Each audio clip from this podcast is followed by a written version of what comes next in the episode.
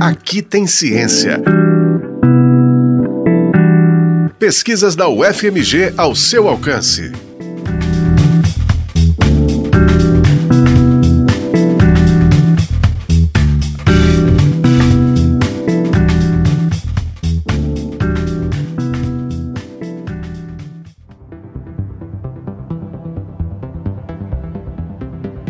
Queijos artesanais são fonte de microorganismos, incluindo bactérias que podem apresentar efeito probiótico. Mas afinal, quais são as propriedades dos probióticos?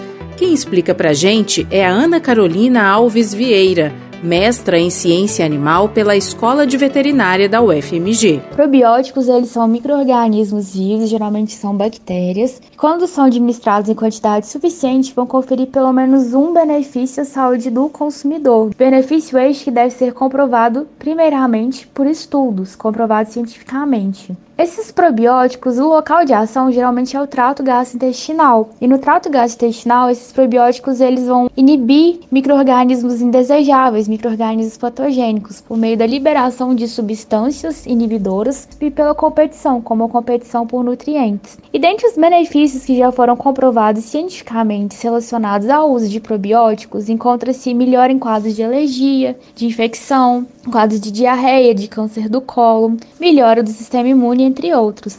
A Ana Carolina conta também quais são os critérios para que um queijo seja considerado artesanal. O queijo artesanal é um alimento que ele é elaborado de forma o mais manual possível, a partir do uso de técnicas e utensílios predominantemente manuais, com pouco ou quase nenhuma automatização no processo. As receitas elaboradas de forma tradicional, a partir de tradições passadas de geração a geração, e sem o uso de ingredientes industrializados. Esse queijo ele tem que ser elaborado geralmente numa queijaria próxima do local de obtenção da matéria-prima. Na matéria-prima do queijo artesanal é principalmente o leite cru e pode ou não ser utilizado o pingo, que é o soro fermento. E para um queijo ser considerado de fato artesanal e ter o selo, ele tem que ser certificado pelo Instituto Mineiro de Agropecuária. O pingo mencionado pela Ana Carolina é o soro extraído do queijo e usado como fermento para produzir novos queijos no processo artesanal.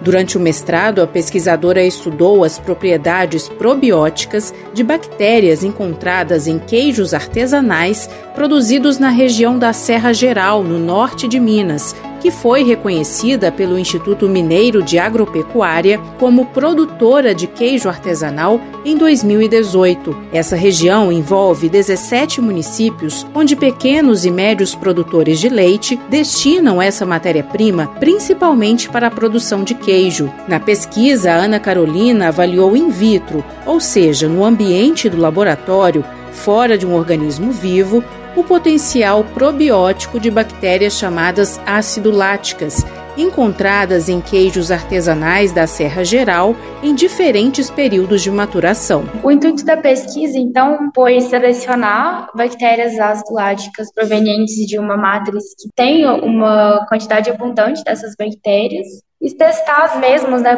testes iniciais, né, que serviriam de base para novas pesquisas, se essas bactérias seriam aptas a serem utilizadas no posterior momento como cultura iniciadora para a produção de derivados lácteos, como leite fermentado, e também como potenciais probióticos, ou seja, garantirem pelo menos um efeito benéfico à saúde daquele consumidor, no momento que está sendo consumido ali um produto lácteo fermentado, por exemplo, acrescido desse probiótico. A pesquisadora avaliou ainda o potencial probiótico de bactérias do leite cru e do pingo, usados na produção dos queijos. Bactérias ácido-láticas presentes nas bancadas das instalações destinadas à produção dos queijos também foram analisadas por meio de testes antibiograma para verificar se elas poderiam se tornar resistentes a substâncias antimicrobianas. E testes de antagonismo para avaliar a capacidade dessas bactérias de inibir microorganismos nocivos. A gente avaliou o potencial das bactérias ácido láticas de inibirem microorganismos indesejáveis que poderiam estar presentes, por exemplo, no trato gastrointestinal dos consumidores, como a listéria, a salmonela, são patogênicos, e o potencial delas não inibirem outras bactérias ácido láticas benéficas que também poderiam estar presentes. O ideal seria que as bactérias ácido láticas testadas elas fossem sensíveis a maior número de antimicrobianos possíveis, porque a gente não pode selecionar uma bactéria que vá sobreviver ao uso de antimicrobianos e pode passar esse gene de resistência adiante. Então, a gente seleciona alguns grupos de antimicrobianos comuns de serem utilizados, por exemplo, na rotina clínica, coloca as bactérias para crescer no meio de cultivo onde tem esses discos antimicrobiano e avalia qual que seria o crescimento dessas bactérias nessa condição de ter a presença de um antibiótico, de um antimicrobiano. Quanto menos crescer as bactérias, é medido pelo elo de, de inibição, melhor, né? Mas elas foram inibidas e não conseguiram crescer. Também foram feitos testes para avaliar a tolerância das bactérias ácido-láticas ao suco gástrico e às sais biliares, secretados pelo estômago e pelo fígado, respectivamente. Como a gente vai ingerir esses potenciais probióticos, se eles de fato forem considerados probióticos, eles precisam passar pelo suco gástrico do nosso estômago e pelos sais biliares também liberados pelo fígado. Então a gente precisa testar se essas bactérias elas vão ser capazes de passar por essas condições adversas e chegar numa quantidade suficiente no local de ação, que no caso é o intestino. Só que a gente fez a partir de testes in vitro, então simulou um pH ácido próximo ao pH natural do estômago e um pH e um ambiente também com a presença de sais biliares, ver se essas bactérias realmente conseguiriam sobreviver a essas condições.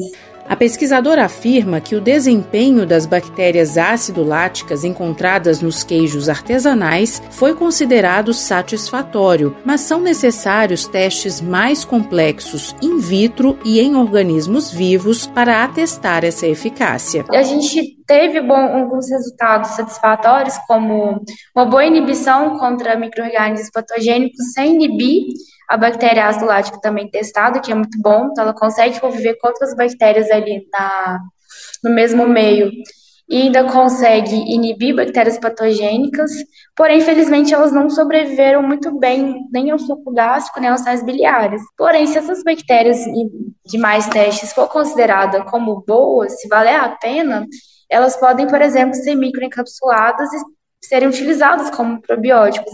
Duas bactérias ácido-láticas que apresentaram os melhores resultados in vitro tiveram o potencial tecnológico avaliado para a produção de leite fermentado. Uma das bactérias foi capaz de coagular o leite após 24 horas de fermentação e atendeu aos requisitos microbiológicos e físico-químicos, com exceção do teor de proteína, segundo a legislação vigente.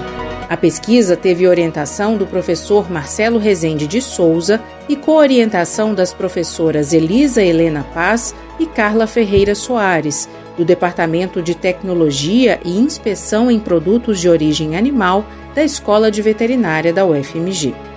Este foi o Aqui Tem Ciência, programa semanal sobre pesquisas realizadas na Universidade Federal de Minas Gerais, exemplos de como a ciência é importante para a nossa vida – este episódio teve produção de Alessandra Ribeiro e trabalhos técnicos de Cláudio Zazá. O Aqui Tem Ciência também está na internet, em ufmg.br barra rádio e nos aplicativos de podcast.